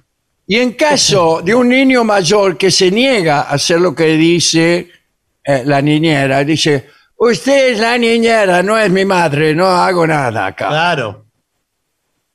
Hablo con él. Si es grande, hablo con él y enseguida nos vamos a entender. Ah, muy bien, me gustó mucho esa respuesta. Ahora, ¿la niñera respeta los patrones naturales del sueño de los niños o los pone a dormir enseguida? Porque yo tuve una niñera que les encajaba al niño, Sí, le sí. encajaba eh, productos para el sueño, como Sí, se llama. señor, lo, lo tienen durmiendo todo el día. Todo el día le mandaba ahí unas pastillas y el niño, ¡oh! y la tipa tranquilamente con sus amiguetes. No, lo que pasa es que muchas veces el niño con una niñera sobreactúa una corrección que con los padres no tiene. ¿eh? Sí, a veces se portan mejor con la niñera que Se con los porta padres. mejor. Eh, sí, sí, sí. ¿Usted fuma, señora? No, no, no, no, no. Ajá, ajá. Dice, eh, si usted maneja, No, no, no, Ah, no. bueno. y entonces, ¿cómo hacemos? No sabe muy bien lo que hace, parece. porque Tarda en responder, ¿vio? Pero Eh, porque muchas veces yo necesito que me lo traigan al niño a donde estoy yo. Sí, un- eh, vamos en un taxi, ningún problema, remis. Ah, muy bien pensado. Remis. Muy bien pensado. ¿usted dónde va a estar? Si, si puedo saber, ¿usted dónde va a estar y cuánto tiempo se va a ausentar? No lo sé, no bueno, lo sé, bueno, pero... pero- si acaso, yo por ejemplo me tengo que quedar en el trabajo, porque Sí. hay un, eh, supongamos, yo estoy trabajando y hay un caso de toma de renes en mi trabajo. sí, Entonces yo que ¿qué ver. hago? llamo, a- llamo a la niñera y le digo, mire, tráigame a mi hijo aquí porque... ¿Cómo lo va a llevar al lugar del Estoy peligro? como ren. Y el niño este, quiere estar con su padre. No, bueno, pero eh, usted al revés, ¿cómo lo va a llevar al lugar donde están los rehenes? Lo tiene que alejar de ahí. O yo era una mujer, ahora no me acuerdo. A mí nunca me quedó claro que era usted, No, desde a- el a inicio mí tampoco, de, este estuve- bloque. Estuve Bueno, hablando con... ya no tengo por qué darle esos datos. No, Cuanto bueno, menos bien. datos le demos a niñera, mejor. He visto muchas películas de A. Niñera atacada por eh, an- eh, visitante indeseable, asesino, criminal. Sí. Pero también niñera cómplice de criminal, asesino, ladrón, atorrante. Eh, Como y hemos el visto, cine- el cine no miente. bueno, como hemos visto también niñera, que es disfraz- el padre disfrazado de niñera Sí. Y que se peleó, que se divorció y algo así. Sí, Bueno. ha pasado muchas veces, ha pasado muchas veces que el padre se contrata como niñera de su propio hijo, Claro. a quien no se lo dejan visitar. Entonces le aparece, bueno, eso es toda una historia muy Para tierna. toda una historia y la- rapta. Bueno, es una historia muy triste. También yo he visto o una pasa- película de un asalto a un banco también, Sí. Sí. Pero no había niñeras. No, bueno, claro. eh, O a veces, vimos o a veces pasa que, que la niñera se transforma en un problema porque el marido se enamora de la niñera. Eso conmigo no va, no va a haber problema. ¿Por qué? ¿Usted qué sabe? Bueno, Claro, mi, mi marido es muy enamoradizo, ¿eh? bueno, pero digo, no va a haber problema, yo no me enamoro de nadie. El cliente es cliente. Bueno, Muy discúlpeme, bien. le, le- le cobro, le voy cobrando el adelanto. Sí, sí. Mire, ¿Y le doy, tome, 50 pesos de adelanto y el resto cuando se vaya. No, pero yo le tengo que tomar una seña eh, un, po- un poco más importante, ¿no? Y que le hago la seña del Mati Venga, le hago. No, porque usted además no, no me da precisiones de dónde va a estar, no me da precisiones de cuánto tiempo se va a demorar. Eh, ¿La niñera puede asumir otra clase de tareas al mismo tiempo? Lavandería completa. Lavandería, cocina, secretariado. No, Comidas pero no, se- no se puede eso, ¿eh? ¿Cómo no? Olga, ya te dije que eso no. Eh, eh, reparación de frigoríficos. No, no, todo eso en tal caso eh, se cobra aparte. Sí, pero mire que hay muchas agencias que están mandando eh, niñeras todoterreno, que tanto le riegan las plantas cómo le cuidan al niño o le dan clase de inglés al niño. Sí. Bueno, puede, eh, Olga puede dar clase de ruso, que es mucho De más ruso. útil. Claro. Mucho más útil. Bueno. Bueno, todo esto eh, está muy bien. Eh, le voy Bueno. a dar mi, dire- mi dirección. Sí, a ver por, eh, por, dónde está. Eh, su ruta domicilio. 3, kilómetro 250. Eso Ah, es pero azul. eso no, no es en Buenos Aires. Eso. Es azul eso. En las, las afueras. Casi llegando a azul. Sí, cerca de Chillar. casi azul, pasando las flores es eso. Sí, bastante después de las flores. Sí. bueno, pero hubiera empezado por ahí, porque. Pero ¿cómo? Hubiera empezado por ahí. Sí, sí. Eh, no, no tenía una, una agencia más cercana. Mire, nosotros tenemos eh, la oficina en Villa Crespo. Eh, bueno, Yo le tengo que cobrar eh, flete y desarraigo. Le tengo que cobrar. Lamentablemente. ¿y entonces para qué me tiene hablando todo este rato? Y pero No, usted, pero usted me dijo Lo primero que me tiene que decir, mire, le quiero decir que nosotros más allá de tal punto no vamos. Nada más. No, no, nosotros vamos, pero eh, se lo tengo que cobrar, imagínense. No, Claro, yo- cobrar, nada más cobrar para usted. No, pero son otras jurisdicciones, de todo ese No, que desarraigo apa- de. aparte esto es con cama adentro, entonces. ¿Cómo con cama adentro? ¿Y ¿Usted cómo me voy prefiere- a vol- ¿Usted prefiere que le saquemos la cama afuera? No, señor, pero ¿cómo, ¿cómo vuelvo hasta Buenos Aires todos los días desde Azul? Eh, bueno, es un problema. Es un problema.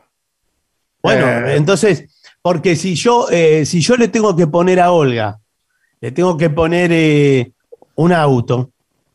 No, no, no. Vamos a arreglar de otra manera. Yo le voy a mandar el niño. No, bueno, pero eso no es. Eso es un asilo, lo que usted está Le necesitando. voy a mandar el niño, usted me lo cuida. Y cuando considera que yo lo tengo que ver, yo Sí, lo pero un niño, un niño lo tiene que criar usted, todo. ¿Cómo- Bueno, cómo ustedes lo- tienen, tienen demasiado. Bueno, Sí, bueno. Tienen demasiado, no. Si tiene- hay mala voluntad. No, bueno, no, no es mala voluntad. Me parece que usted está requiriendo otro tipo de servicio. Buah. Mire, se lo voy a dejar a una señora que vive acá al lado, que es ve- mi vecina, Ajá. y, y listo. bueno, pero no nos hacemos responsables entonces. ¿Cómo se van a hacer responsables No, ustedes? si no Estamos los voy a 200 y pico contratar? kilómetros. ¿Qué- qué- ¿De qué modo nos hacemos responsables? Bueno, mire, Olga, eh, sí, esto es una situación muy rara esta que se está dando aquí, ¿eh? No, porque Olga, Olga toma todo y se hace cargo de todo ella. No, Entonces yo dice, ya "Eh, bueno, ya te lo directamente". expliqué. A mí esto ya no me está gustando, ya me siento amenazado. Mire, eh, ¿sabe, ¿sabe qué le voy a pedir? ¿Cuál es su nombre? Porque al final nunca me lo dijo, ¿cómo se llama? Ernesto, Ernesto. eh, o, yo le o yo mando era a- la madre. Ah, no, hagamos así, Ernesto o Ernesta. Sí. Eh, yo le mando a Olga, se la mando para allá, y, y que su vecina la cuide a ella también, porque Olga es una persona que ya necesita también algunos cuidados. Sí, y ¿sabe qué le puedo hacer? Chucrut, por ejemplo. Pero el chucrut no es ruso tampoco. Pero aprendí a hacer. Bueno, eh, disculpe, le tengo que colgar porque el programa está tocando a su fin. Bueno, por favor. Permiso. Olvídense. 750. Lo mejor de la 750 ahora también en Spotify. La 750 en versión podcast. Para que la escuches cuando quieras. Lo mejor de la 750 en Spotify. Dale play. Tenemos jardines en marcha. Tenemos mejores aulas. Tenemos refacciones y nuevas instalaciones de luz, gas y agua. Tenemos escuelas nuevas. Tenemos 3.200 escuelas a la obra. Gobierno de la provincia de Buenos Aires. ¿Tenés Credicop? Tenés ahora 30 para que puedas comprar con tu tarjeta Cabal Credicop en 30 cuotas todo lo que necesites de línea blanca. Heladeras, lavarropas, aires acondicionados y mucho más. Además, en otros rubros 24, 18 y 12 cuotas. Informate en www.bancocredicop.coop. ¿Tenés tarjeta Cabal Credicop? Tenés cuotas. Banco Credicop Cooperativo. La banca solidaria. Cartera de consumo vigente hasta el 31 de enero de 2022, sujeto a condiciones definidas por el Gobierno Nacional para el programa Hora 12. Más información en www.bancocredico.com. 750.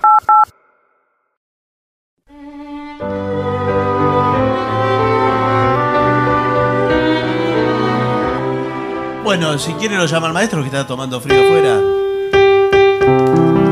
Y ya llega al auditorio Caras y Caretas de la ciudad de Buenos Aires.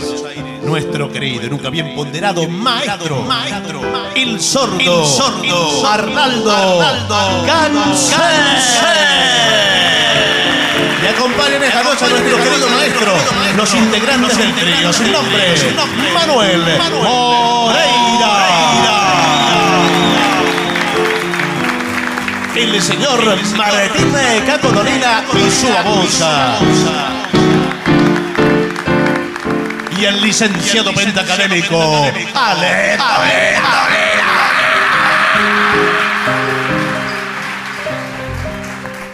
Muy bien, maestro. Hay muchos pedidos de tema de los Beatles. ¿Qué ¿Cuántos? ¿De cuántos estamos hablando? Muchos. Tengo cuatro pedidos de tema de los Beatles. Nunca hubo tantos. Bueno, ahí hay cuatro. Vamos a hacer toda la discografía de los Beatles. Muy bien. Vamos.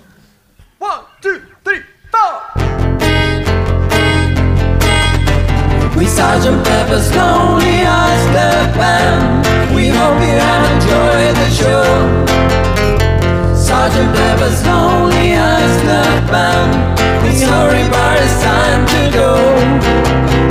Sergeant Pepper's Lonely, Only side, baby, it's only side.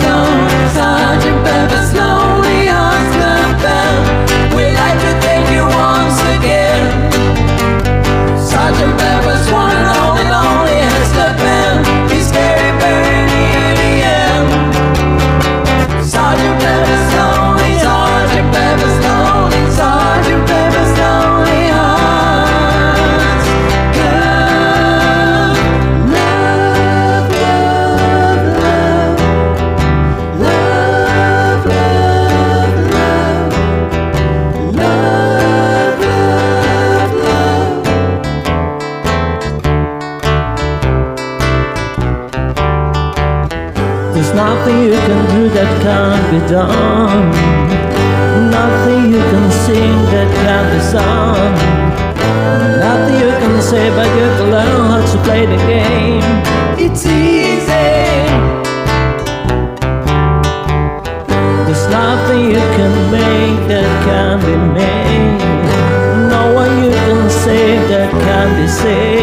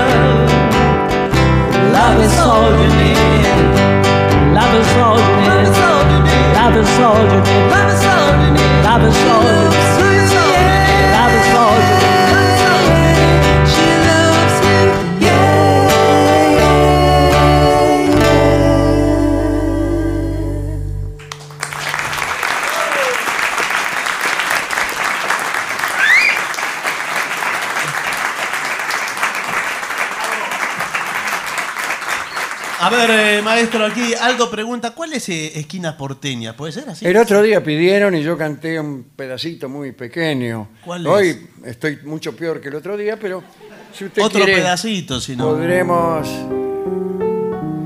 o, o cantarlo. Mm, Es, eh, tiene una canción suave, pero a veces no se puede. Vamos a ver.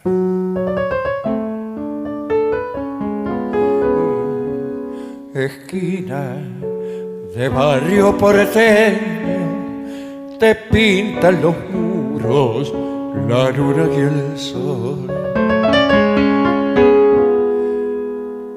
te llueven las lluvias de invierno en las acuarelas de tu evocación.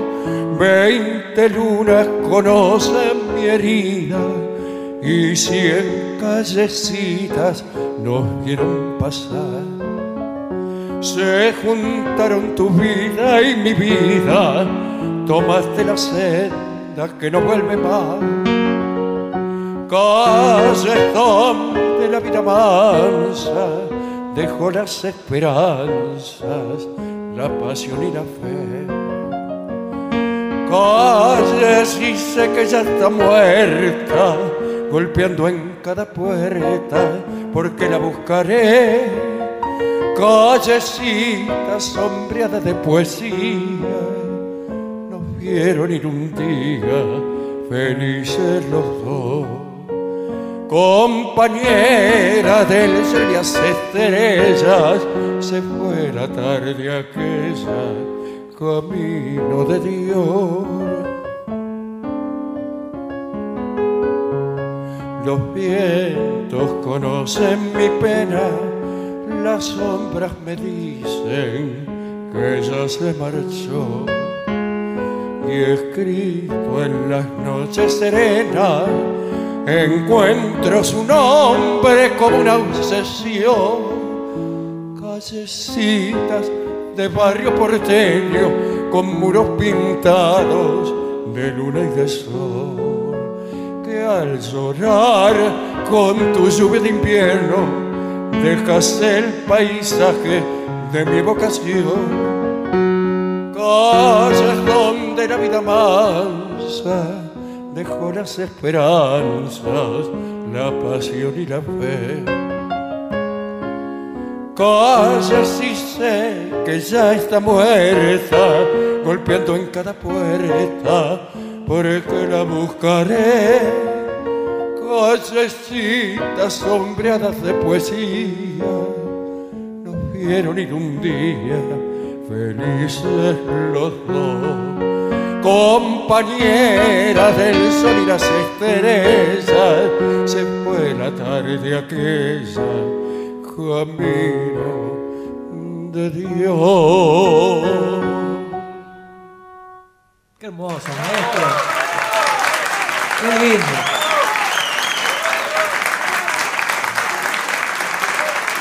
Bueno, al trío le piden simpatía por el demonio. De Bueno. los Rolling Stones. ¿Tiene la, la ¿Puede mara- tocar la maraca? la maraca? Tengo la maraca aquí. Muy bien. Dale. ¿La puede tocar?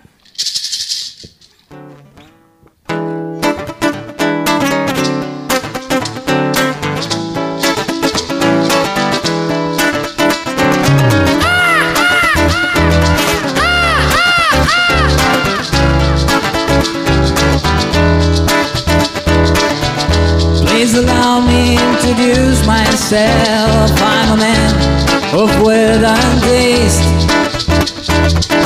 I've been around for a long, long year. So many minds, of waste. I was around when Jesus Christ has his moment of down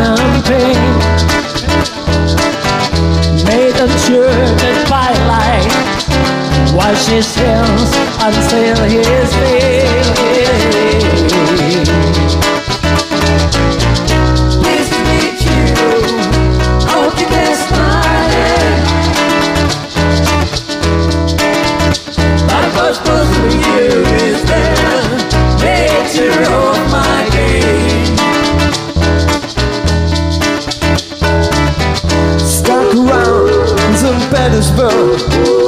And also it was time for a change. Killed us all his minister. Anastasia. Screaming there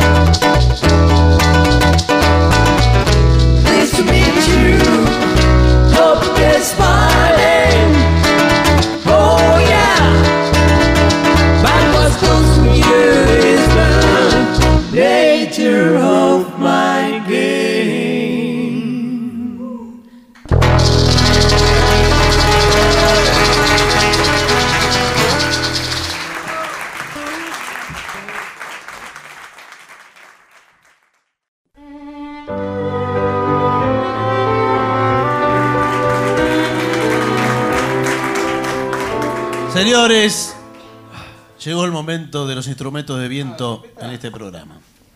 La trompeta de Gillespie asoma a este escenario. Bien. Habían pedido días de vino y rosa el otro día y, y- y hicimos. Sí, pero no Misty. quiso hacerla. Bueno, pues hicimos Misty y ahora hacemos días de vino y rosa. Sí, pero Eh, estamos ¿qué- cuál es? atrasados. Eh, fa mayor. Yo después me voy. Bueno, dale.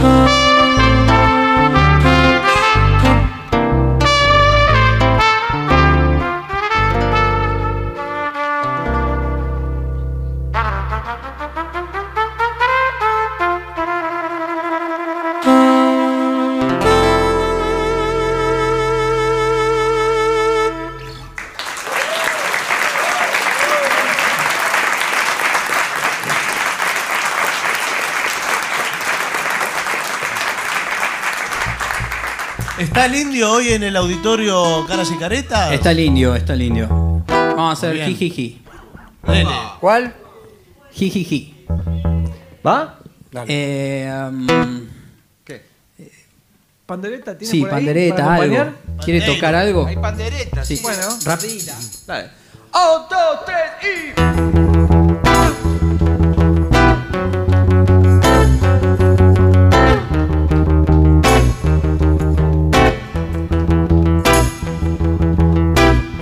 Este fin velado de blanca noche. Me dijo tenaz de tu enemigo El muy verdugo cena distinguido. La noche de cristal que se hace añicos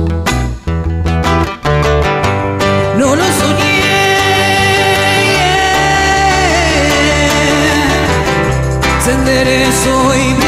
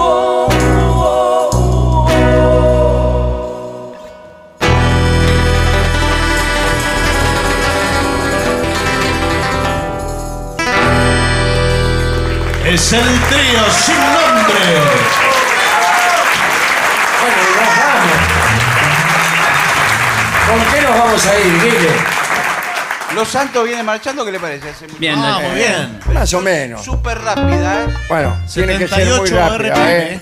Muy rápida.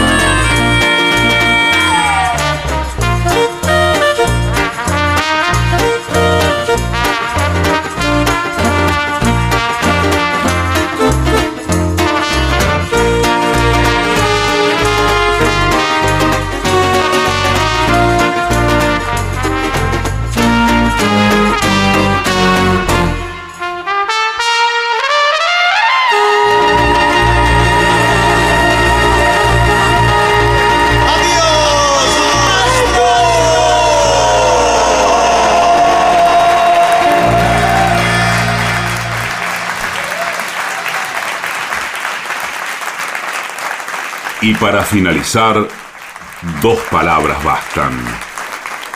Gracias.